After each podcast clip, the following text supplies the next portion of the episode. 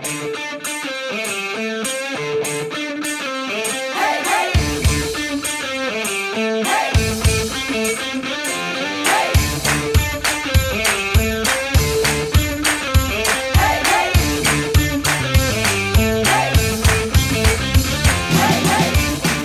vecinas y vecinos. Bienvenidos a La Escalera, el podcast donde Antonio Sánchez y yo hablamos de crecimiento y desarrollo profesional, además de todo lo necesario para salir adelante en este mundo digital. Esta semana tenemos como invitados a Joan y Pau Roch, padre e hijo. Ellos tienen una academia online de cursos de fotografía, de arquitectura e interiores. Buenos días, chicos, ¿cómo estáis? Hola, buenos días, buenos Días. Hola, buenos días. ¿Qué tal? ¿Cómo os ha ido la semana, chicos? Pues bien, ajetreada, como todas, creo. Ajetreada, eso es verdad, pero bien. Si queréis, para empezar la, entrevista, hablarnos un poco, Joan y Pau, ¿qué es, qué es lo que hacéis con vuestra academia, cómo surge todo, cuál ha sido vuestra evolución. Y vamos hablando un poco sobre, sobre fotografía, sobre vuestros trabajos y cómo os organizáis como equipo. Vale, pues empiezo yo con la historia. Vale, yo soy fotógrafo profesional, yo estudié imagen y sonido, o sea que desde el principio ya me dediqué a esto y pasé por varios tipos de fotografía. Empecé con fotografía social, luego hice fotografía industrial, después fotografía de arte y finalmente de casualidad encontré la arquitectura y bueno, me gustó mucho y desde hace más de 20 años, empecé en el 95 con arquitectura, pero luego ya en el 2000 99-2000, no recuerdo exactamente, fue cuando decidí que ya solo me iba a dedicar a arquitectura de interiores y desde entonces me especialicé en eso. Entonces, eh, de rebote, empezó a llegarme eh, solicitudes de personas que querían especializarse en este tema y querían aprender todo el lenguaje, el tema específico, y no había escuelas que enseñaran esto. Entonces, y bueno, eh, en principio decía que no, pero al final empecé pues diciendo que, bueno, venga, pues vamos a probar, vamos a hacer uno, vamos a hacer otro. Y así poco a poco pues se fue liando la cosa, empecé a dar formación y, y bueno, desde ahí a seguir avanzando, creé cursos, creé cursos, eh, digamos, online, luego hacía algunos cursos presenciales y eso fue creciendo, fue, fui parcheando un poco la web y fui haciendo más o menos una academia, pero así a base de parches, por decirlo de alguna manera, ¿no? porque no estaba pensada desde el principio como una academia. Y bueno, tenía mis cursos, que no era, no era una academia de suscripción, sino algunos cursos que la gente compraba. Y finalmente ya llegó el momento en que eso estaba funcionando y, y al venir Pau, al llegar Pau al, al, equipo, la posibilidad de que Pau se incorporara, entonces la idea de generar una academia grande con, suscripción y con muchos cursos y con muchas posibilidades para los alumnos, pues se materializó, ¿no? Y a partir de ahí, pues ya nos lanzamos a crear la academia, que tiene, la academia tal como es, tal como es ahora, no, el concepto de cómo es ahora, de digamos, de suscripción y cursos y eso, ya tiene, ¿cuánto tiene? ¿Tres años, Pau? Sí, más o menos, ¿no? Igual no llega a tres años porque empezó a mediados del 2019, que es cuando vale, pues, eh, pues ahora tres años, ahora, dentro de poco. Y bueno, y primero la acabamos de montar dentro de mi parcheo que tenía inicial y luego ya decidimos hacer un cambio total, ya crearla como una academia más profesional, con, más, con una experiencia de, de usuario para el alumno más completa, que tuviera más posibilidades, que lo tuviera todo más fácil, etc. Y bueno, y eso es lo que hemos hecho, que hemos lanzado hace un mes o una cosa así, ya la nueva versión, y bueno, estamos contentos y, esa es un poco la historia, mi historia, por mi parte. Hmm. Eh, antes de, que empiece Pau, eh, me gustaría preguntarte, ¿dónde has ido adquiriendo todos estos conocimientos técnicos? Para, para, porque al final eras un poco Juan Palomo, ¿no? Desarrollando tú la, la web, implementando los cambios. Yo, a base, yo creo mucho en la formación y, y soy muy bueno eh, autoformándome. O sea, quiero decir, soy muy disciplinado, con lo cual siempre que compro un curso lo hago siempre hasta el final.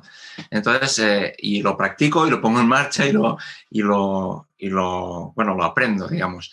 Empecé haciendo webs antes de, de plantearme la academia porque me, o sea, me llamaba mucho la atención el, el, tema de Internet. Entonces yo empecé, yo creo que fue en el 2001 2000 o 2001 ya me hice mi, web, mi primera web. Luego eh, dentro del proceso, cuando estábamos, que aún no dábamos formación, eh, cuando me dedicaba solo a fotografía de arquitectura de interiores, vi que había un hueco muy grande en el sector donde yo trabajaba, digamos, en, el mundo de la arquitectura, eh, aún estaban muy verdes en ese tema, ¿no? en el tema de Internet. Entonces nos planteamos hacer, hicimos un boletín, un, o lo que ahora es un newsletter, ¿no? Eh, que, que, llegamos a tener más de mil suscritos en aquel momento, que sacábamos una, un boletín al mes con consejos de Internet, pero consejos tan básicos como, yo sé, cómo buscar en Google, cómo configurar tu correo electrónico, cosas de estas que estaban como muy, muy básicas.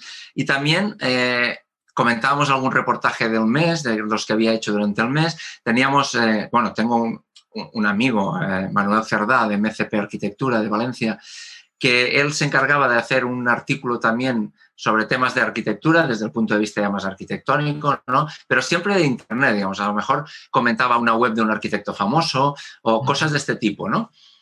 Y bueno, y a raíz de eso sacamos también un servicio de eh, creación de páginas web para arquitectos. Entonces, en aquel momento empezamos haciéndolas eh, con Flash, porque era lo único que nos permitía en aquel momento hacer un diseño que se viera igual en, todas las, en todos los navegadores en todas las plataformas y todo. Y bueno, si tuvimos unos cuantos clientes, le llamamos Spynet a ese, a ese como esa subempresa. éramos nosotros, ¿eh? solos, éramos María y yo. En, en ese momento contratamos una persona para que eh, hiciera, para que implementara los, las webs y eso, pero la primera la, la, hice yo y a partir de ahí ya contratamos a una persona. A mí me ha interesado siempre mucho, soy muy curioso, entonces eh, me gusta conocer cosas, saber hacer cosas y aprender, etc. Y recuerdo que la primera vez que me preguntaron, ¿tú, ¿tú podrías hacer una web? Yo dije que sí, así, sin más, sin saber nada. Y inmediatamente me fui a comprarme un par de libros para ver cómo se hacían las webs. Y entonces, claro, el Internet no era, no era lo que es ahora. Entonces, eh, recuerdo que me compré un tocho que era de Dreamweaver, que era, que era un constructor de web, ¿no? que ahora es de Adobe, que, que era un tocho, pero gordísimo. ¿eh? Y luego me compré otro de eh, HTML5 o 4, no recuerdo, creo que era el 4 entonces que también un tocho muy gordo. Esto se tiene que aprender y, hay que hacerlo. Para, ponernos en contexto, ¿en qué año, más o menos? Eso en el 2001, por ahí sería, sí, 2000, 2001, por ahí era, o sea, hace 20 años. O sea, estaban llegando los, modems de, 56K a, España, sí, sí. Sí, sí, yo, recuerdo que la primera conexión a Internet que tuvimos en casa eh, iba por la misma línea del, del teléfono. Entonces, si, si te conectabas a Internet, no iba al teléfono. Entonces, recuerdo que todo, a todo el mundo les avisamos que por la tarde el teléfono no iría porque estábamos conectados a Internet. no teníamos los móviles, sí que había ya móviles ¿eh? de estos más gordos y eso, pero nosotros no teníamos. Y, y, funcionábamos así, por la mañana lo que fuera en el ordenador y por la tarde lo que se tenía que hacer de Internet. Y los modems, bueno, aquello era de, pero era lo que había y no nos parecía extraño, nos parecía fantástico. ¿eh? Sí, sí. Pioneros. ¿Y, cómo era el trato con esos primeros clientes? Porque en ese, si ahora hay gente que todavía le cuesta entender ciertas cosas, en aquel momento, ¿cómo era, Joan? Hombre, era. Eh, e, estaba muy interesante porque, claro, los primeros clientes eran gente que quería innovar, que también era curiosa, que quería participar de las novedades, de las nuevas tecnologías. Entonces, eh, querían tenerlo y les apetecía ver. Lo más complicado de todo creo en el trato era el tema del diseño, porque como los arquitectos también son diseñadores, son creativos, pues bueno, ahí eh, teníamos que hacer como un mix, ¿no? Como hablar, claro, por una parte estaba la, la usabilidad, que claro, que uno cuando no conoce nada de Internet, pues claro, lo diseña según sus conocimientos, pero luego aplicar eso a veces no es posible, ¿no? O, es muy complicado. Entonces, ahí era donde teníamos un poco más el roce. Pero por lo demás, muy bien. ¿eh? La gente estaba muy receptiva, tenía ganas. Y claro, también eran más, la gente más joven, ¿no? Los arquitectos más jóvenes, etc. Y estaba. Yo recuerdo con mucho cariño esta etapa. Fue muy divertida. No ganamos mucho dinero, pero estuvo muy bien. Aprendiste mucho. No sabías cómo valorar estas cosas y aunque sí que cobrabas a ver, no la cobrábamos mal, ¿eh? cobrábamos bien las, las webs, pero te llevaba mucho más tiempo de lo que habías pensado, querías hacerlo mejor, eh, bueno, todas estas cosas, pero bueno, bien, bien, fue, fue, chulo. ¿Y tú, Pau, eh, habiendo nacido en una casa en la que todo era fotografía, eh, ¿cómo, ¿cómo ha sido tu evolución profesional? Pues es curioso porque habiendo nacido rodeado de fotografía, me he dedicado cero a la fotografía.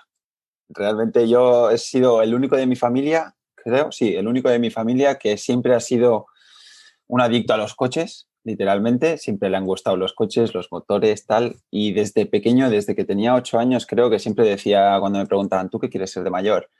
Pues yo siempre decía, mecánico de coches de carreras, mecánico de coches de carreras o de Fórmula 1, cosas así, ¿no? Siempre, siempre ha sido vocacional y así fue. Realmente cuando terminé de estudiar la ESO, eh, vi que bachillerato ya era desencaminarse, hacer estudiar por estudiar y dije, no, me voy a estudiar algo que realmente me guste. Entonces ya hice un grado medio de, electromecánica y después me especialicé, me especialicé en mecánica de competición.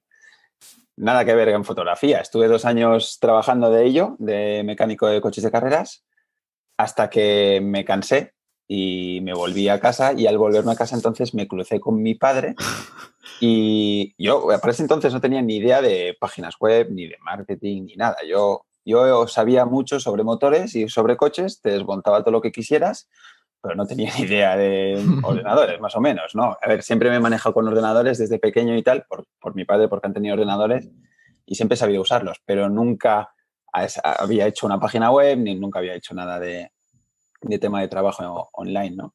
Y cuando terminé mi fase de estar full time en las carreras y me junté con mi padre, me comentó la idea de la academia y dije, vale, pues me gusta la idea. Yo quería meterme en el mundo online y no sabía cómo meterme, estaba barajando la opción de entrar haciendo dropshipping o haciendo eh, tiendas de afiliado con Amazon, que ya sabemos todos lo que es todo esto, ¿no?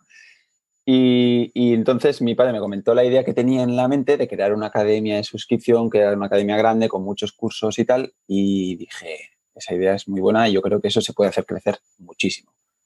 Entonces, ¿qué hice? Pues cogí, eh, compramos, nos compramos cursos de cómo crear páginas web. Bueno, mi padre ya tenía algunos comprados, me los dio y me pasé dos meses estudiando por internet, aprendiendo a cómo crear una página web, cómo funciona WordPress, cómo funcionan todos los plugins, eh, todo.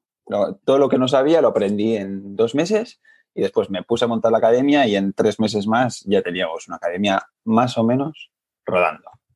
Hasta que ahora ya hemos, ya hemos aprendido mucho más, ya hemos hecho más cursos, hemos, sabemos implementar muchas más cosas y hemos generado lo que, lo que ha dicho antes, la academia, la nueva academia, ¿no? la versión 2.0 que esta ya sí que es bastante más grande, bastante más preparada y mucho más eficiente, yo creo. Esa es mi carrera profesional, básicamente. ¿Y cómo os organizáis para decidir, ahora que habéis pasado al formato membresía, ¿no? que no vendéis los cursos sueldos, sino que pues, tenéis una suscripción para los estudiantes, ¿cómo os organizáis? ¿Cómo decidís los cursos? ¿Cómo integráis a las personas para que también puedan decir hacia dónde ir? ¿Cómo os organizáis en este sentido? Pues en principio nosotros a, todos los alumnos les hacemos una encuesta. Cuando llevan un, tiempo, digamos 15 días creo que son, 15 días en la academia, automáticamente les llega un correo para hacer una encuesta en la que, entre otras cosas, les preguntamos qué curso les gustaría o qué piensan que, les, iría, que les haría falta o les, les, iría bien para estar aquí. ¿no? Entonces, en base a eso, eh, nos, planteamos el construir los cursos. Luego también eh, nuestra experiencia de cursos que complementan los cursos que ya tenemos, que puede que a una persona le puede, le puede ayudar, ¿no? Pues decir, si, quieres hacer fotografía de 360, obviamente tienes el curso de cómo tomar las fotos 360, pero luego habrá que hacer algo de edición específica para, para esas fotos. Luego también habrá que enseñar eh, cómo se generan los tours virtuales en diferentes plataformas. Luego, otro que complementa eso es eh, crear el tour virtual ya con un software más profesional, que lo controlas todo tú. Este tipo de cosas, ¿no? Una cosa te van llevando a otra. Y ahora lo que nos está llevando las solicitudes de los alumnos es a, abrirnos, digamos, a nuevos profesores porque hay cosas que nosotros no conocemos. Entonces, eh, por ejemplo, nos piden también algo de marketing, ¿no? Entonces, pues tenemos Rafa Rodero, que es un, un, fotógrafo especialista en marketing para fotógrafos, que, con el cual ya tenemos implementado un curso de marketing para fotógrafos de arquitectura específico para ellos. Ahora vamos a hacer, bueno, vamos, él lo está preparando, un curso de Instagram para fotógrafos también. También tenemos a nivel, porque la mitad más o menos de nuestros suscriptores son agentes inmobiliarios, que es del sector inmobiliario, ¿no? Entonces también tenemos un curso de home staging con Ana García, para, bueno, de iniciación al home staging para que vayan empezando en este tema. Ahora estamos eh, negociando un curso de marketing para agencias inmobiliarias para ir, digamos, ir complementando eh, toda su parte. También vamos a hacer, vamos a preparar dentro de este año uno de cómo crear tu propia página web, cómo crear tu portfolio, este tipo de cosas que pueden ayudar a nuestros alumnos a que vayan completando el círculo, por decirlo de alguna manera, ¿no? Que uno entra aquí, vaya aprendiendo esto y, un poco de esto, un poco del otro, entonces va acabando de, sale con los conocimientos necesarios un poco para enfrentarse a, su negocio, ¿no? Al planteamiento de lo que quiere hacer. O sea, que más que fotógrafos estáis preparando profesionales. Sí, esa es la idea, esa es la idea. Yo siempre he tenido claro, yo eh, imparto cursos de especialización que no están en la academia, que son más avanzados, para fotógrafos profesionales que quieren entrar en este sector. ¿no? Y una parte del curso de lo que yo imparto es la gestión, que ahí entra eh, cómo calcular honorarios, cómo hacer los presupuestos, cómo buscar clientes, cómo gestionar los derechos de autor, todos esos temas que en, muchas escuelas se obvian, o sea, no, se dan, pero que desde mi punto de vista eh, son súper importantes porque al final esto es un negocio y si no lo haces bien y no, y no, y no funciona, o sea, si no lo calculas bien, eh, más pronto o más tarde te vas al garete. Entonces, por muy fotógrafos que seamos, eh, la base es que es un negocio y tú vas a vivir de esto. Entonces, si vas a vivir de esto, lo tienes que gestionar como un negocio. Y eso lo tienes que saber. Entonces ahí eh, esa parte también la tocamos, fiscalidad y estas cosas también, porque creo que es muy importante. Yo siempre intento dar eh, digamos, una visión global de todo, en la que obviamente la parte principal, por decirlo de alguna manera, es pues la, técnica para, hacer las fotografías, cómo editarlas, cómo qué equipo utilizar, cuáles son los puntos de vista, las normas, etcétera. Pero otra parte muy importante, tanta como eso, es la otra parte. Tienes que buscar clientes. Si, no, si, eres el mejor del mundo no tienes clientes, no te sirve para nada. ¿no? Tienes que buscar clientes, cómo buscarlos, cómo plantearlos, hacer un poco de marketing, gestionar. Es decir, si tú tienes unos gastos, vamos a suponer, de 30 euros la hora y tú estás cobrando a 20 euros la hora, pues al principio te puede parecer que va funcionando, pero al final acabarás palmando, ¿no?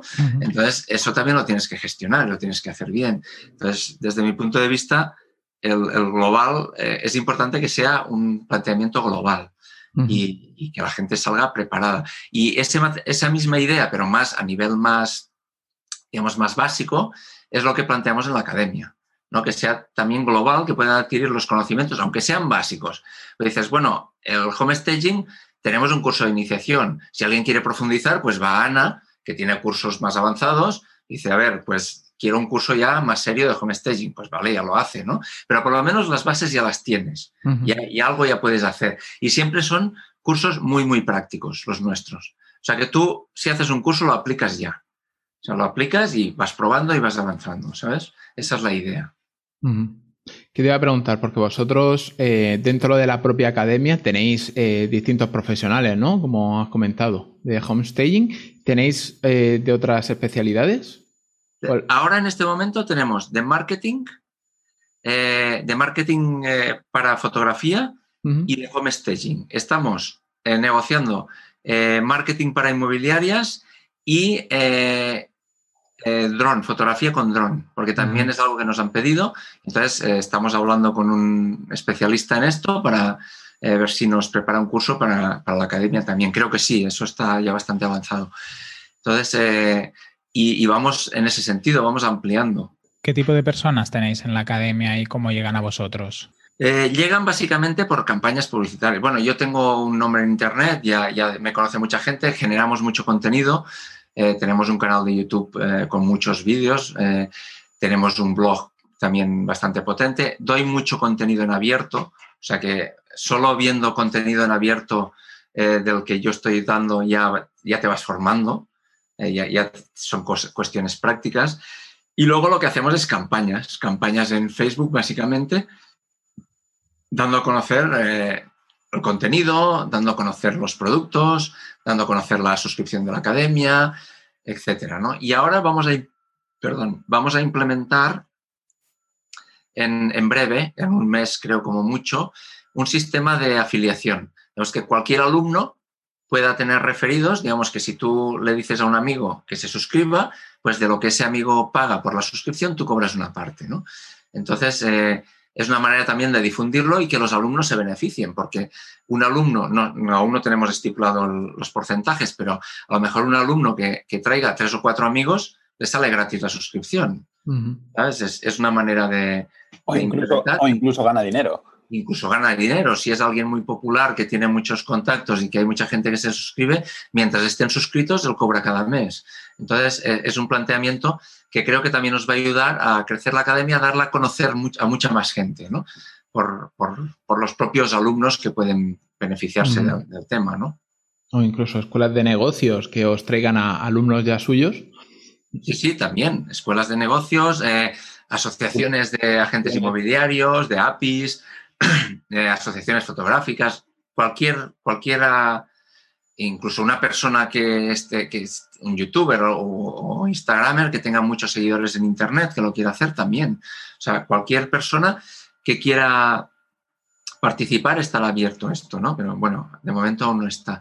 Y luego ahí tenemos, claro, diferentes apartados, obviamente. Eh, toda la parte técnica y de campañas publicitarias la lleva Pau.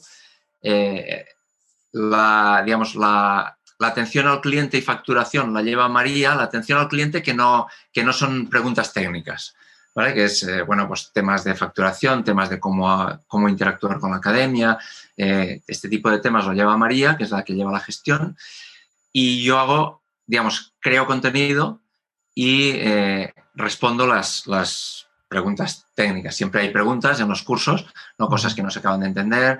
Aparte de que en la academia, ahora también con la nueva academia, hacemos una vez al mes una sesión de preguntas y respuestas en directo con, a, través, a través de Zoom con, los alumnos. Entonces se conectan en directo, ahí preguntan, eh, responder, les respondo, etc. Y bueno, eh, así va un poco el tema, ¿no? Y así nos lo distribuimos.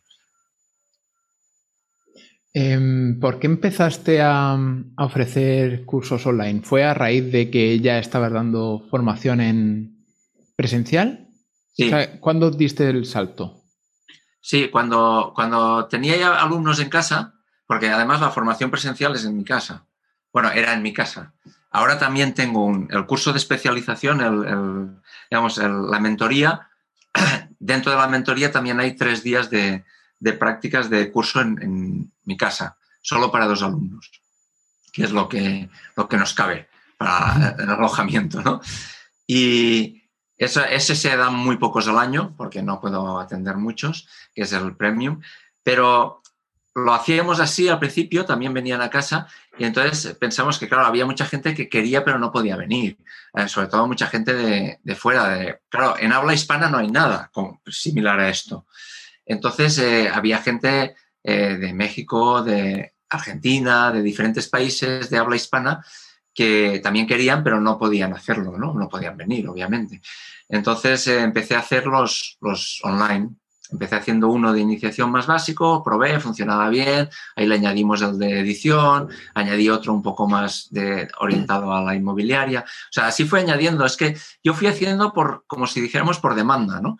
Porque veía que había un, una posibilidad, que, no, que había un hueco, entonces iba haciendo. Y como me gusta mucho, me gusta mucho, digamos, la formación, explicar los conocimientos y ver cómo la gente los, los coge y va, y va mejorando, etcétera, pues, pues lo hice. Y luego, claro, cuando implementé más, cuando ya me puse más en serio fue eh, después de la crisis del, del 2007, bueno, que a, mí me tocó a partir del finales del 2009, que bajó mucho, pues ahí el 10, 11, en esos años que teníamos muy poco trabajo, pues ah, pues vamos a, ver, voy a ver, entre otras cosas que tuve curiosidad de hacer, pues una fue esta, ¿no? Y como funcionaba, pues fui creciéndolo. Y es una manera muy interesante de, llegar a, muchos, a mucha gente, a mucha gente que de otra manera no llegas y conocer gente súper interesante de todas partes del mundo. Y eso me, me parece apasionante. Y Joan, ¿habéis notado un aumento de la demanda de los cursos presenciales a partir de los online? ¿Cómo se ve la evolución? Y te pongo un ejemplo. ¿eh? Ahora en, televisión hay un montón de programas de reformas, de eh, cómo hacer cosas en casa. Supongo que incluso muchas empresas inmobiliarias que a lo mejor no cuidaban bien sus fotografías, sus catálogos, están viendo que, bueno, o presentas bien el producto o no, o, no lo consigues colocar en el mercado, ¿no? Eh, ¿Estáis notando un aumento por ese lado? Sí, sí, a ver, eh, eh, todo esto me ha llevado, ahora, claro, estamos en un paréntesis por la pandemia, pero yo daba mucha formación para, para empresas del sector. Y sí que me lo pedían, o sea, grandes inmobiliarias para sus agentes, asociaciones de, de agentes inmobiliarios para un presencial de fin de semana, de dos días, ¿sabes? en, también eh, asociaciones de fotógrafos, también, por ejemplo, yo, yo hago de forma periódica eh, talleres para Fotocasa, que es el portal de, inmobiliaria. O sea, antes de la pandemia los hacíamos de forma presencial, de una mañana para sus, eh, sus clientes, íbamos por diferentes ciudades del país. Ahora los hacemos normalmente uno al mes más o menos de forma online para sus clientes. Pero sí, sí, me han pedido formación, sí, en, diferentes, diferentes sectores, diferentes eh, asociaciones y he hecho mucha formación presencial y supongo que cuando esto se acabe, pues volveremos a arrancar con la presencial. Ahora con, la, con el COVID pues hemos estado entre paréntesis todos, ¿no? Porque es para la formación de fotografía de arquitectura es realmente imprescindible. Eh, eh, ¿Cuánto de importante es que sea en presencial un curso? Hombre, eh, es muy importante a nivel de la parte práctica. Porque una cosa es que yo te, explique unas pautas y unos conceptos que tienes que hacer cuando vayas a fotografiar un espacio, y otra cosa es el problema que te encuentras en el espacio, para cuando estás allí y lo pones en práctica. Entonces, ayuda mucho la parte, la parte práctica. Normalmente en esos eh, cursos presenciales de dos días, una tarde se dedica a la parte práctica los alumnos con su cámara, con su trípode, vamos a un espacio ya donde podamos trabajar y, ponemos en práctica lo que he explicado eh, a nivel teórico. Pues es la manera de interiorizar los, conocimientos y de que de verdad los apliques con tu propia cámara. Entonces, para mí eso es importante. Luego, si no se puede, claro, cuando hablamos de pues, conceptos de encuadre o conceptos de edición o este tipo de cosas, no hay problema, se puede hacer online perfectamente, pero incluso eh, el curso de especialización online que tengo, que tengo uno, digamos, eh, de especialización online, en ese, una parte es, a ver, por una parte, suplo la práctica que no tienen con vídeos creados conmigo, explicando en una vivienda real, en un espacio real, por qué hago las fotos, cómo las hago, etcétera, y mostrándolo todo. Y por otra parte, eh, al final de las seis semanas de formación que consta ese curso, que son con una, con una con una serie de vídeos más una clase a la semana en directo para ir avanzando. Eh, al final hay un proyecto de final de curso, por decirlo de alguna manera, que me tienen que enviar. Ellos generan un proyecto con unas pautas que yo les marco en un PDF y ese, ese proyecto me lo envían y entonces yo ese proyecto lo corrijo, hago una videocorrección que se la devuelvo y ahí es como, es un poco como, como no estoy en directo, pues explicarles un poco eh, cómo podrían mejorar, que, por qué hubiera hecho esta foto de una manera o de otra, o qué, es, qué foto está muy bien y está muy bien pensada, etcétera, ¿no? entre nuestros oyentes tenemos a gente muy técnica y sobre todo gente que hace, que hace vídeos. Eh, ¿Cómo es vuestro set de grabación? Porque a todo el mundo le gusta el tema técnico. A nivel técnico, ¿cómo, cómo os organizáis? Pau. Yo, vale. pues al principio éramos bastante rudimentarios. Es decir, yo tengo, o sea, yo tenía, tengo el iPhone X, el XS, que graba bastante bien. Y pues para empezar a grabar todos los cursos y tal, lo que hicimos fue pues comprar un gimbal de estos para, para móvil, un DJI o el Osmo Mobile. y, grabamos todos los cursos con el, con el gimbal este y el móvil, ¿no? Y con eso íbamos tirando hasta que llegó el punto ya de profesionalizarse un poco más y empezamos a tener percances con el móvil, pues no puedes grabar 2.000 cursos porque al final necesitas espacio, ¿no? Y el móvil no es, no tiene espacio ilimitado, ¿no? Entonces ya pues ya saltamos a la versión profesional y lo que usamos hoy en día ya sí que es una cámara de fotos profesional que hace vídeo, que es, ¿cuál es, Joan? Es la, Sony A6300 creo que es. Sí, la Sony A6300, sí. Eh, usamos esa cámara para grabar junto con un set de micros de, estos que son a distancia, que lo enchufas a la cámara y luego te pones tú el micro y va, va a distancia. ¿Inalámbrico? Exacto, sí, sí, inalámbrico, del, que va. No hace falta no me acuerdo de la marca del micro, ¿eh? ¿eh? yo tampoco me acuerdo. pero, y después tenemos, eh, nos compramos un estabilizador, pero para cámara. O sea, un gimbal para cámara que es el DJI, el Ronin, el. El RC, creo que es. El RC2, creo que es. RCS2, creo que es la versión, digamos, la tocha, ¿no? Y entonces ahora sí que grabamos ya con eso, que se nota muchísimo la diferencia de grabar con una cámara de verdad y un estabilizador de verdad, grabar con un móvil y un gimbal de, móvil. Y también tenemos un set de luces. Ah, es verdad, también tenemos un set de luces de, con paraguas y tal para poder iluminar bien. Y siempre usamos trípodes. Bueno, mi padre es fotógrafo, así que de trípodes no escaseamos. Vamos sobrados y, y, ya está. Yo creo que, bueno, eso, combinar complementado con algunos clips también de la 360, a veces también tomamos, tenemos una camarita de 360 grados, que es con la que damos los cursos de 360, de fotografía 360. Y con eso también complementamos. ¿Cómo? ¿Perdona? ¿Cuál es? ¿Qué cámara es? La Es la Insta360, la ah. One R, la, la, que es modular, que se puede desmontar y tal. Pues con esa también complementamos y pues ya que tengo mi móvil libre, que ya no lo usamos para grabar cursos, pues también lo complemento grabando clips con eso y luego pues lo hacemos edits y montamos, ¿sabes? Esta es la parte técnica. Pau, una pregunta. Ah, habéis hablado de que utilizáis Facebook, YouTube. tú que estás en, la fase más joven y seguro que no sé, no sé por qué debes, debes mirar Twitch, me parece. ¿Os habéis planteado hacer Twitch de, de momentos en que estáis haciendo fotografía en directo, sesiones y hacer retransmisión en vivo? Porque a lo mejor por ahí también sería una manera de gente que le interesa eh, la fotografía os pueda seguir, ver, incluso pues haceros aportaciones, ¿no? pequeñas donaciones. No, sé si lo conocéis, Alex Martínez, él es cómico, diseñador y, él hace tweets por las tardes dibujando, hace caricaturas y pues está, hace los directos de cómo dibuja. Y ratos que tiene ganas de dibujar, que lo haría por su propia cuenta, simplemente enchufa la, la cámara y se pone a, dibujar. Y justamente hace 15 días entrevistamos a, Flavia Bernárdez, que ella es eh, diseñadora, ¿no? Y diseñadora web. Y dice, pues mira, yo cuando tengo que diseñar me pongo con el Twitch, lo enchufo y es como tener compañía mientras estoy trabajando. No sé si os habéis planteado hacer algo así. Pues no nos lo habíamos planteado, la verdad. Sí que, bueno, lo que ha dicho antes mi padre, que en la academia hacemos, bueno, hacemos directos resolviendo dudas, que eso es solo para suscriptores, pero también luego, por otra parte, hacemos webinars, que es un concepto similar a lo que acabas de plantear tú, que hacemos webinars temáticos, es decir, un webinar sobre fotografía, eh, fotografiar interiores, por ejemplo, una casa eh, con smartphone para inmobiliarios, por ejemplo, ¿no? Eso es un webinar que es un directo que mandamos correos a toda la gente que ahí puede entrar cualquiera, gente que sea suscriptor y tal. Es algo parecido, pero yo creo que lleva, el Twitch es llevarlo ya al nivel, al next level.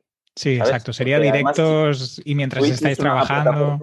Que está creciendo mucho, ¿no? Yo creo. Está yendo en pleno auge ahora mismo Twitch. Se usa mucho, hay muchísimos directos en Twitch todos los días y es algo que no nos habíamos planteado, pero que igual no sería mala idea plantearse mirando aquí a mi padre. Sí, sí. Rollo de, si mi padre va a editar algún reportaje que se va a hacer fotos a algún sitio, pues luego cuando le toca la edición, por ejemplo, pues que enchufe el Twitch y que diga, pues mira, voy a editar un reportaje, ¿no? A ver qué pasa. Pero supongo que también en Twitch tienes que coger nombre, ¿no? Te tienen que conocer. Es que no manejo mucho Twitch, ¿eh? Yo soy joven, pero ves, la parte de Twitch no la manejo. Instagram, todo lo que quieras y más. O sea, yo quiero Instagram, sí, pero Twitch ya, ya no lo uso tanto. Yo creo que Twitch es complicado crecer en orgánico, o sea, sin que te conozca nadie, y tienes que aprovechar algunos de tus otros canales para llevar gente. No sé si tenéis un vídeo de YouTube. Sí. Claro, hay que vigilar, ¿no? Porque vuestro CTA es la academia, no es que se vayan a Twitch.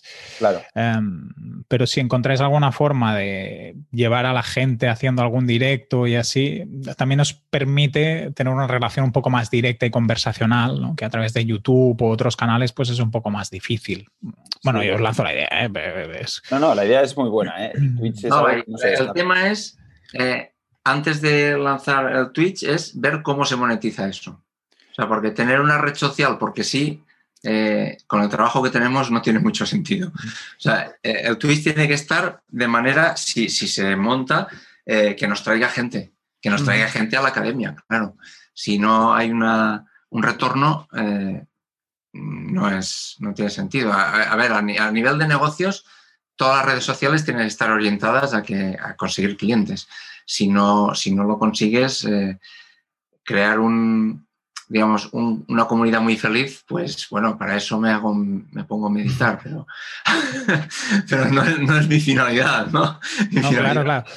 la, ventaja que tiene Twitch a nivel de monetización es que los que te siguen mm, solo con sus cuentas Prime, por ejemplo, te pueden ir haciendo pequeñas aportaciones. Y, creo que Twitch es la escala lo que tiene de ventaja, ¿eh? que no sé si encaja en vuestro pero esto como, como No lo sé, eso es estudiarlo, ¿eh? la, idea es, la idea es buena y es planteárselo, pero eh, siempre lo planteamos así, o sea, antes de, entrar en una red social, la, estudiamos, la, analizamos, vemos cómo la podemos utilizar para, para monetizar, digamos, o para atraer clientes y si vemos la posibilidad, entonces lo hacemos, si no, no lo hacemos.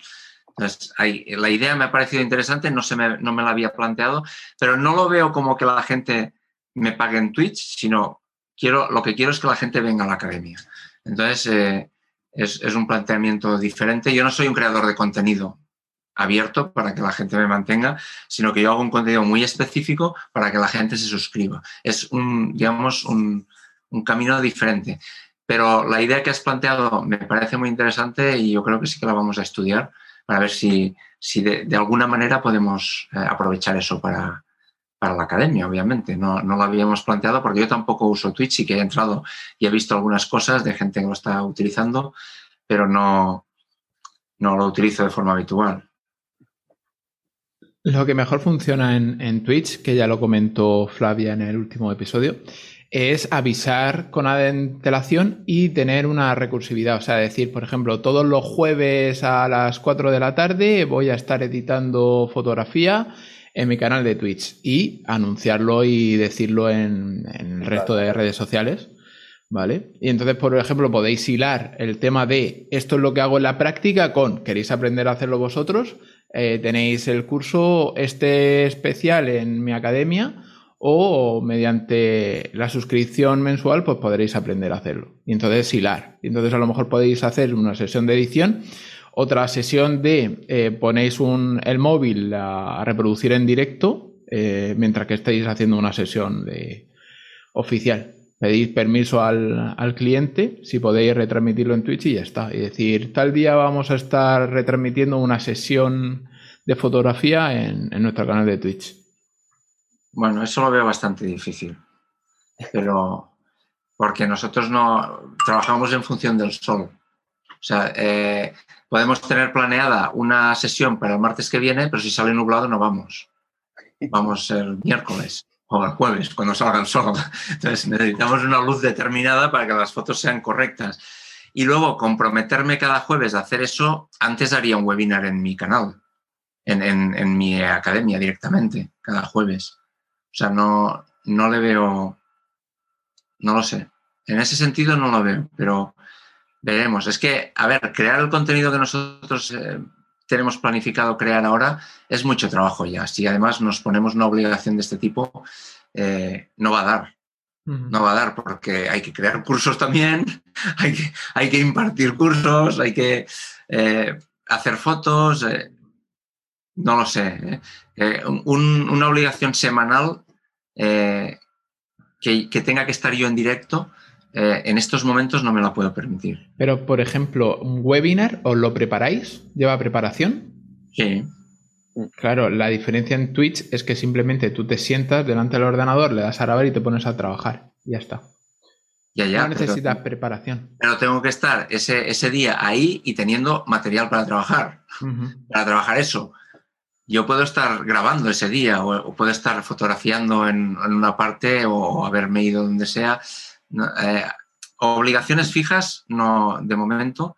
Ya las tengo en, mi canal, eh, ya, ya las vemos en la academia, pero de hecho hacemos un webinar al mes. No podemos hacer un webinar a la semana eh, porque no da.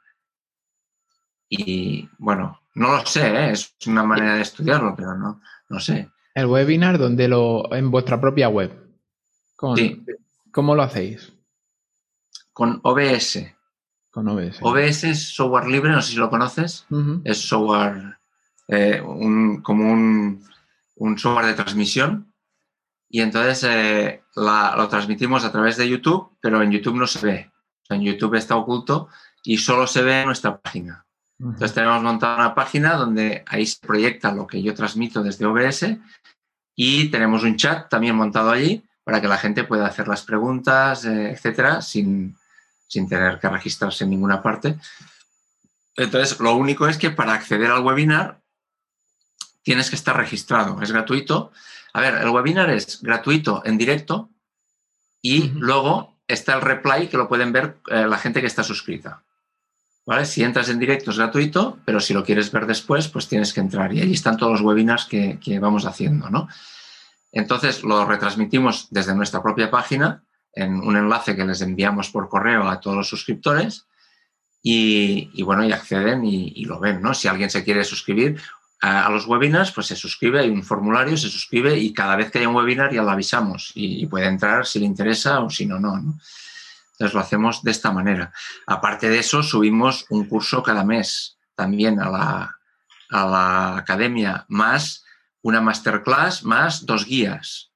O sea que es mucho material que vamos subiendo a la academia cada mes y eso hay que grabarlo, hay que prepararlo, hay que hacerlo. Entonces todo eso nos lleva mucho trabajo. Por eso te digo que actualmente, tal como lo tenemos, es muy complicado comprometerme a, a hacer algo de forma semanal, en directo, cada día a la misma hora, etcétera, ¿sabes? Pero bueno, todo esto va evolucionando, entonces vas viendo y si, lo vemos interesante se puede plantear y ver cómo se encaja y todas estas cosas, ¿no? O sea que no hay, no, estamos cerrados a nada, es que siempre vamos viendo y las propuestas como la que ha hecho Enrique, de entrada nos ha parecido muy interesante, no sabemos en qué sentido y cuál será la forma, pero es una propuesta interesante que hay que analizar. Analizar y si encaje, encaje, si no, no. Esto exacto, exacto hay, pero hay que calibrar esfuerzos, e-, eso está claro. Pero de entrada, eh, creo que a Pau también nos ha parecido una, propuesta interesante que no se nos había ocurrido. Entonces hay que, hay que verlo, hay que ver qué posibilidades tiene, ¿no? Porque como tampoco conocemos la plataforma o no la usamos de forma habitual. Claro, es por eso más que nada, yo creo hay que conocerla y ver las opciones y ver, y ver todo, ¿no? Pero esa queda anotada. Eso, gracias por la idea. Sí, igual que, comentaba Enrique, el tema de Twitch, también el crecimiento orgánico en, TikTok también es muy fuerte, sobre todo ahora con la rapidez que hay de pasar un canal a otro. También los profesionales tienen mucha visibilidad.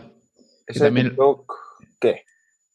Lo, comentaba también Flavia en el, en el anterior el episodio, el, tema de que TikTok engancha porque la propia plataforma está pensada para pasar de un contenido a otro muy rápido y entonces te da mucha visibilidad de forma orgánica. O sea, si, si tú estás viendo un vídeo similar al vuestro, no, no, yo, yo no ni tengo TikTok ni lo he usado nunca, ¿vale? Yo no, no hablo total desde el desconocimiento total, pero es eso, es, ya lo he escuchado a, mucha gente, no, no, solamente adolescentes, sino gente profesional que está subiendo eh, vídeos de forma profesional, pero básicamente sería el implementar algún eh, tema de tips rápido, yo que sé, si habéis hecho un vídeo en YouTube de 20 minutos haciendo una sesión, por eso cogéis un extracto y lo subís a, un extracto, lo recortáis para que sea muy, muy rápido, que se consuma muy rápido, lo subís a, TikTok. Al final, lo que decía, no sé si sabéis quién es Gary V, Gary, Gary Vaynerchuk, un, un americano. Creador de negocios, sí, es emprendedor, sí. Sí, sí, emprendedor. El nombre me suena un poco. Seguro que has visto algún vídeo suyo porque está un montón por Facebook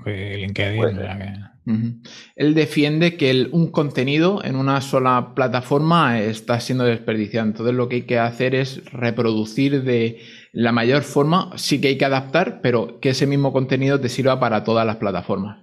Porque al final de todas las plataformas puedes estar trayendo tráfico al final donde tú quieres, que es la, academia. Entonces eso es al final el, estar abierto, yo, yo soy muy cerrado. Yo personalmente, para mi propio trabajo no lo haría. Pero vosotros que tenéis una exposición mayor y que tenéis eh, un alcance y un público que puede estar en cualquier sitio, sí que os recomiendo que os abráis a, nuevas eh, redes sociales, como, como ha comentado Enrique, Twitch o, TikTok, que son las que vienen fuertes. Es la primera vez que escucho el tema de usar TikTok para profesional o sea, para el ámbito profesional, ¿sabes? Yo no mm. tengo TikTok ni lo he usado nunca, pero obviamente pues tengo muchos amigos y amigas que usan TikTok diariamente. Pero claro, yo siempre lo había visto como, como, un Snapchat, rollo, rollo interacción, o sea, pasárselo bien, entrar ahí, ver cosas y más. Mm. Y ya está. Lo que no sabía es que ya hay ámbitos profesionales ahí dentro que, que... Y eso se puede monetizar. Es decir, tú puedes enlazar tu TikTok con tu academia, por ejemplo, y traer tráfico orgánico desde el TikTok a... Creo que enlazar directamente, lo comentaba Flavia, enlazar directamente no, pero puedes, te ayuda a hacer mm, marca, sobre todo a hacer marca. Aprovechar el contenido que ya tienes, eh, hacer marca para... Porque ahí solo puedes subir vídeos cortos, ¿no? Pero, tengo entendido. No lo sé. No lo sé. Sí, sí, es solamente vídeo. No hay fotos. Solamente vídeo, además en vertical y, corto, tiene que ser, además. Sí, creo que un minuto. Es como un Reels. Sí, es como un Reels. Bueno, de hecho, creo que Reels lo ha sacado de TikTok. Sí. De todas formas, ahí antes de meterse hay que analizar bien sí, igual que... Porque eh, si nuestro público objetivo está ahí, merece la pena, pero si no está ahí nuestro público objetivo, no tiene sentido, ¿sabes? Eh, eso hay que analizarlo también, es otra cosa importante antes de meterte en una red social. De todas maneras, eh, estar en una red social porque todo el mundo está eh, no tiene sentido. O sea, eh, a nivel de marketing, que estés en una red social tiene que ser por algún motivo. Y si la puedes mantener como toca, quiero decir, si en, si en como tú decías, si en Twitch la forma de optimizarla y de conseguir hacerte visible y conseguir seguidores, etcétera, es eh, como mínimo un contenido semanal en directo, pues si no estás, si no puedes eh, hacer el contenido semanal en directo, no tengas tweets. ¿Sabes? Quiero decir, eh, igual en TikTok, si hay que hacer X, no sé, no sé cómo es, pero eso hay que analizarlo y hay gente que ya lo sabe y que tiene, seguramente tiene formación y tiene cursos que podamos adquirir para aprender, ¿no?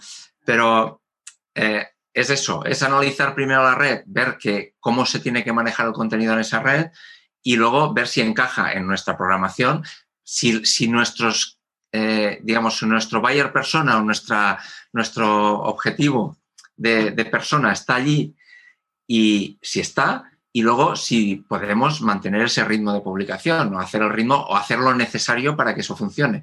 Porque si no puedes tener cinco redes sociales y, todas medio abandonadas no te sirve para nada. Vale más que te centres en una que funciona, que, la hagas funcionar y luego la siguiente y luego la siguiente. Por lo menos esa es la, táctica que creo yo que es la correcta a nivel de marketing. Correcto. El, ejemplo que había puesto yo de, de Gary Vaynerchuk, lo que pasa es que tiene un equipazo. claro, claro, no, que esa es una buena idea y nosotros estamos empezando a hacer eso, ¿no? Coger contenido y hacer y trocearlo y, adaptarlo un poco a diferentes, diferentes formatos para Instagram, para Facebook, para YouTube, para nuestro blog, etcétera, ¿no? ya lo estamos haciendo, pero claro, eso es darle más nivel aún, es subir un poco más de nivel, más trabajo y de momento somos nosotros dos. No descartamos en un plazo medio eh, contactar a otra persona ya para que empiece a hacer cosas de estas o editar o cosas de estas porque ya no vamos a dar abasto. Pero hasta que tengamos otra persona tenemos que ser conscientes de nuestras limitaciones y adaptar eh, el trabajo, que ya es bastante ahora, a, lo que podemos hacer. Eh, enlazando con, la recomendación que hizo Joan Serra, que lo trajimos hace un mes, em, y, nos estuvo comentando que vosotros sois usuarios de, sus cursos y de, y de Mautic. ¿Cómo usáis Mautic para vuestra academia? Mautic es el sistema que gestiona el marketing eh, con los clientes. Mm, Mautic es como ActiveCampaign, por ejemplo, o como ClickFunnels, pero eh, desde mi punto de vista, para nosotros Mautic es mejor en varios sentidos, ¿vale? Por una parte podemos hacer cosas, nosotros antes usábamos ActiveCampaign y claro, teníamos el plan básico, pero claro, ya estábamos en, casi 25.000 suscriptores, entonces el plan básico a ese nivel eh, es caro, ¿vale? Ya son 2.400 dólares al mes pero el plan básico no te permite hacer una serie de cosas que tendrías que pasar al plan superior. Y eso ya era una burrada de dinero, como por ejemplo recuperar carritos abandonados, eh, hacer ciertos seguimientos, etc. ¿no? Mautic nos lo permite todo desde el principio. Eh, por una parte. Después, Mautic, eres tú el propietario de los, de los suscriptores. No es, o sea, el propietario siempre eres tú, pero no están en Active Campaign, están contigo. ¿vale? Los tienes tú, con lo cual si tú en un momento dado quieres cambiar de campaña o quieres cambiar de hosting, o sea, te lo llevas todo y, ya está, no hay problema. Ahora nosotros cuando pasamos de Active Campaign a Mautic fue un cacao, un, jaleo inmenso, inmenso. Tuvimos que preparar unas ah, acciones en Mautic para que los, los eh, suscriptores que venían de allá se, digamos, se etiquetaran de forma correcta cada uno dentro de su apartado. Bueno, todo el rollo este fue mucho trabajo. Esa parte lo explico yo porque esa parte la hice yo, porque era yo el que llevaba Active Campaign, entonces en Mautic me metí yo de lleno, ¿no? Entonces, eh, fue, muy complejo al principio, pero gracias a, John Serra, que, sus cursos son fantásticos, es, un gran formador y además él es una persona que lo da todo. Bueno, lo da todo, no, da muchísimo más de lo que esperas. Entonces, gracias a eso, eh, lo, lo, echamos adelante y, y ahora estamos, yo estoy súper contento con Mautic, pero lo tenemos ligado totalmente. Claro, la academia funciona con LearnDash, que es un, plugin para gestionar academias, eh, con WooCommerce para hacer las ventas y las suscripciones, bueno, con muchos más plugins y esto, pero con esto, y entonces esto va ligado con Mautic. Entonces, una persona se suscribe a cualquier parte, tiene unas etiquetas, tiene un seguimiento, yo puedo saber si ha visitado ciertas páginas, cuánto tiempo ha estado, eh, qué hace, qué, visita, qué no visita, qué cursos ve, qué cursos no ve. Entonces, eso me ayuda mucho a la hora de eh, dar un contenido más concreto, ¿no? más, más personalizado para las personas. Eh, ¿no? tiene sentido que yo a una persona que es fotógrafo y que lo que le interesa es la parte fotográfica y el marketing para fotógrafos, le envíe un curso de home staging o de marketing para inmobiliarias o de cómo fotografiar con un smartphone. ¿no? Entonces, eh, estaría bien, eh, está, bueno, estaría, está bien poder separar a los, a los suscriptores que tenemos y darles un contenido más, más acorde a lo que a ellos les, interesa, ¿no?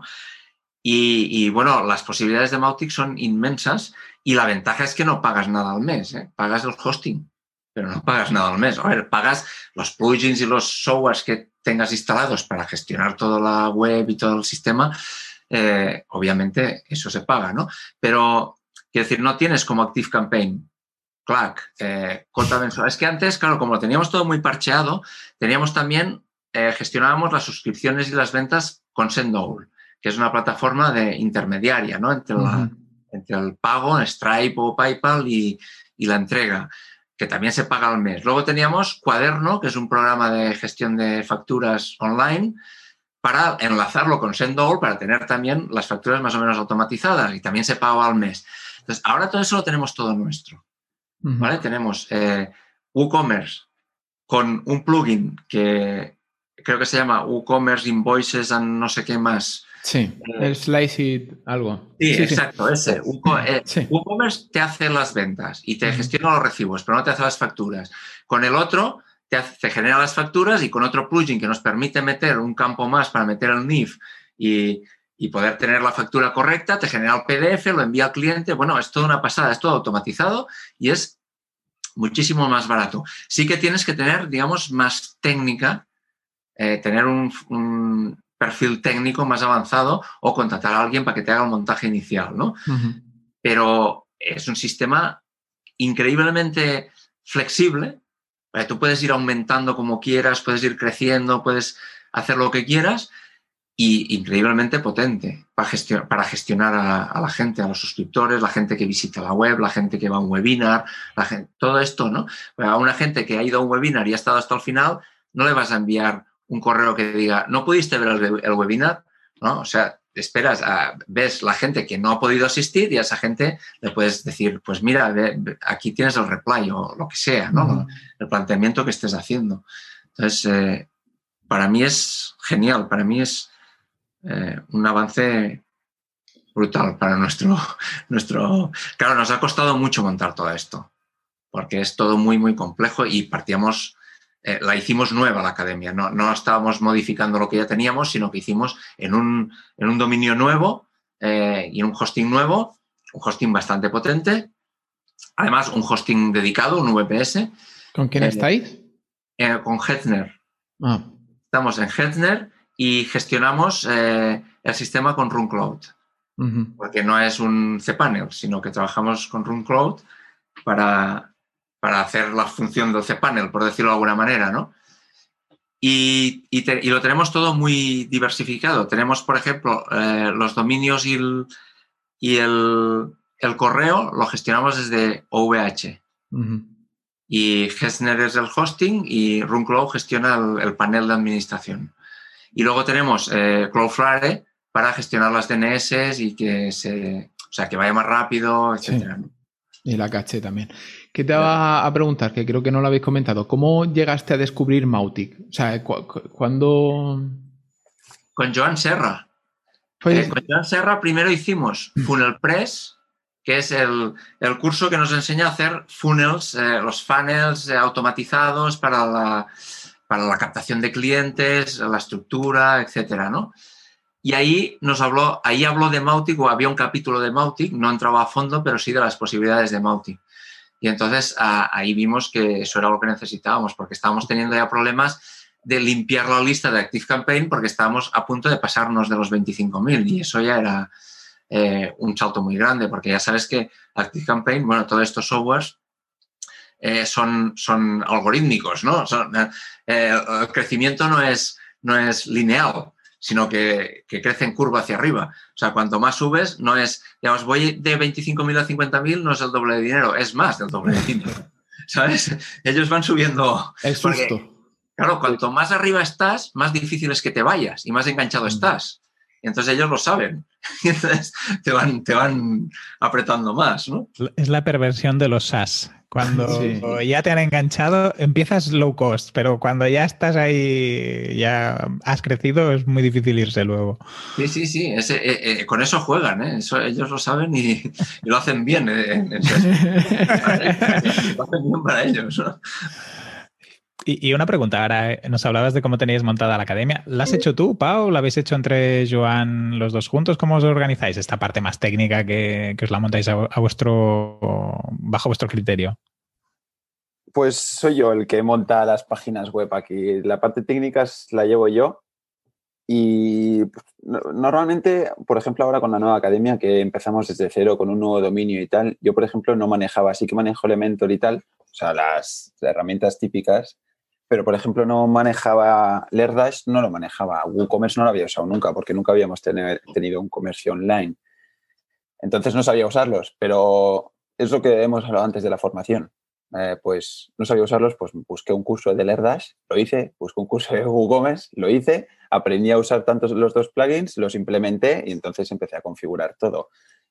Iba como un poco a ciegas al principio, no tenía mucho camino, sí que sabía que iba a hacer la academia con Lerdash y WooCommerce, pues no sabía mucho más, no sabía los plugins que iba a necesitar, tal, entonces fue empezar a ciegas un poco, ir montando, ir viendo las posibilidades de todos los plugins y la página web y tal, y poco a poco pues ir encaminando y al final ya empezó a visualizarse bien un camino. lo que, sí definimos antes era qué queríamos, cómo queríamos que fuera la academia. Eso sí. ¿Cuál, cuál queríamos que fuera la experiencia del, del, alumno? ¿vale? Y en base a eso buscamos todas las herramientas y, las y la manera de, de hacerlo. Exacto.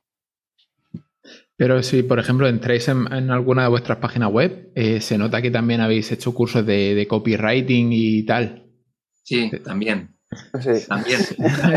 Aquí tocamos todos los palos y si no lo tocamos, lo, pues lo, tocaremos, tranquilo. Lo tocaremos. Y yo, yo, hice el curso, eh, el copywriting lo hago yo normalmente porque, claro, es que no damos abasto a todo y todos no se pueden formar en todo.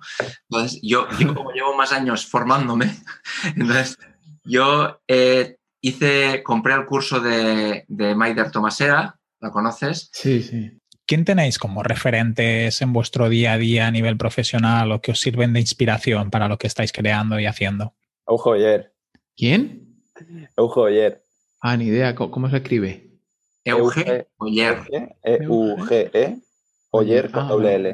¿Y a qué se dedica o qué hace? Es el, que ha creado eh, Emprende Aprendiendo, creo que se llama. Sí, es un canal, tiene una academia, una academia brutal de emprendimiento. ¿No lo conocéis? No, no, no. En pues nuestro pues ese, está, en la sopa, ¿eh? O sea, ese está en todos lados sois víctimas, sois víctimas del. Eso como decía uno que dice, madre mía, pues si me aparece en todos lados, digo, es que sois víctimas del. Ah, ya no me sale, del remarketing. Sí, sí, sí. totalmente, totalmente. Bueno, ahora menos. Estamos ¿no? targeteados. Sí, bueno, tiene algún curso, tiene algún curso interesante. ¿eh? Le compramos alguno de. Bueno, compramos uno de video marketing para que es, no es técnico, sino a nivel de guiones y y, copy para los vídeos de marketing, de promoción en, Facebook y en Instagram, ¿sabes? El, soporte del curso, ¿cómo lo lleváis? Que me acaba de venir a la mente. Soporte, eh, como te he comentado antes, la parte de no técnica, digamos, la, lo responde María y la parte técnica la respondo yo. Debajo de cada lección hay un apartado para, para escribir preguntas, lo pueden hacer, también me escriben por mail algunas veces por, todos los canales que encuentran, pero, normalmente es así. Y suelo responder normalmente, si no es fin de semana, en menos de 24 horas, eh, todas las preguntas. Y bueno, ahí tenemos la, sesión mensual de, soporte en directo para las personas que, que están en la academia. Y luego la gente que está en la mentoría, digamos, la mentoría premium, que es el, digamos, lo más grande, esos tienen mi WhatsApp y mi teléfono personal y me pueden escribir y llamar cuando quieran. Eh, incluso hacemos sesiones uno a uno cuando lo necesitan. Sin, o sea, eso ya está dentro del, del planteamiento ese, ¿no? La mentoría es eso, una mentoría, entonces es llevar a una persona desde que quiere iniciarse hasta que está trabajando de esto y viviendo de esto. ¿no? Y ya para ir terminando, que estamos aproximándonos a la hora de programa, eh, ¿cuál es la última inversión que habéis hecho que más ha repercutido en vuestra mejora profesional? Puede ser un libro, puede ser un cojín para dormir mejor, puede ser... nos han dicho de, todo. Yo diría que el, curso de... Los dos cursos de Joan Serra, desde mi punto de vista.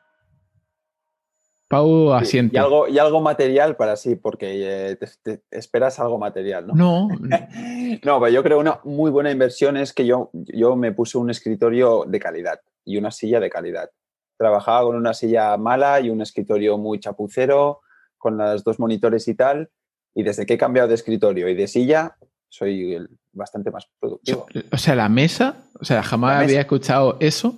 Hombre, la, mesa sí, tío, porque si la altura no está bien y. La altura, la, no la, silla, no es cómoda, no estás a gusto y tienes que estar ocho horas sentado ahí. ¿Sabes? Al final, al final te mueres, o sea, estás ya cansado ahí. y, Pau tiene 24 años, ¿eh? Que cuando tenga 50. Tengo 24 años, ¿sabes? Que me paso ocho horas aquí sentado, que en un futuro, pues me gustaría estar bien físico. A ver, hago bastante deporte y eso, pero quiero decir que invertir en, en material y en para, poder trabajar a gusto lo veo muy importante también. ¿eh? Yo desde que me puse un escritorio de calidad que nota muchísima diferencia a la hora de ser productivo.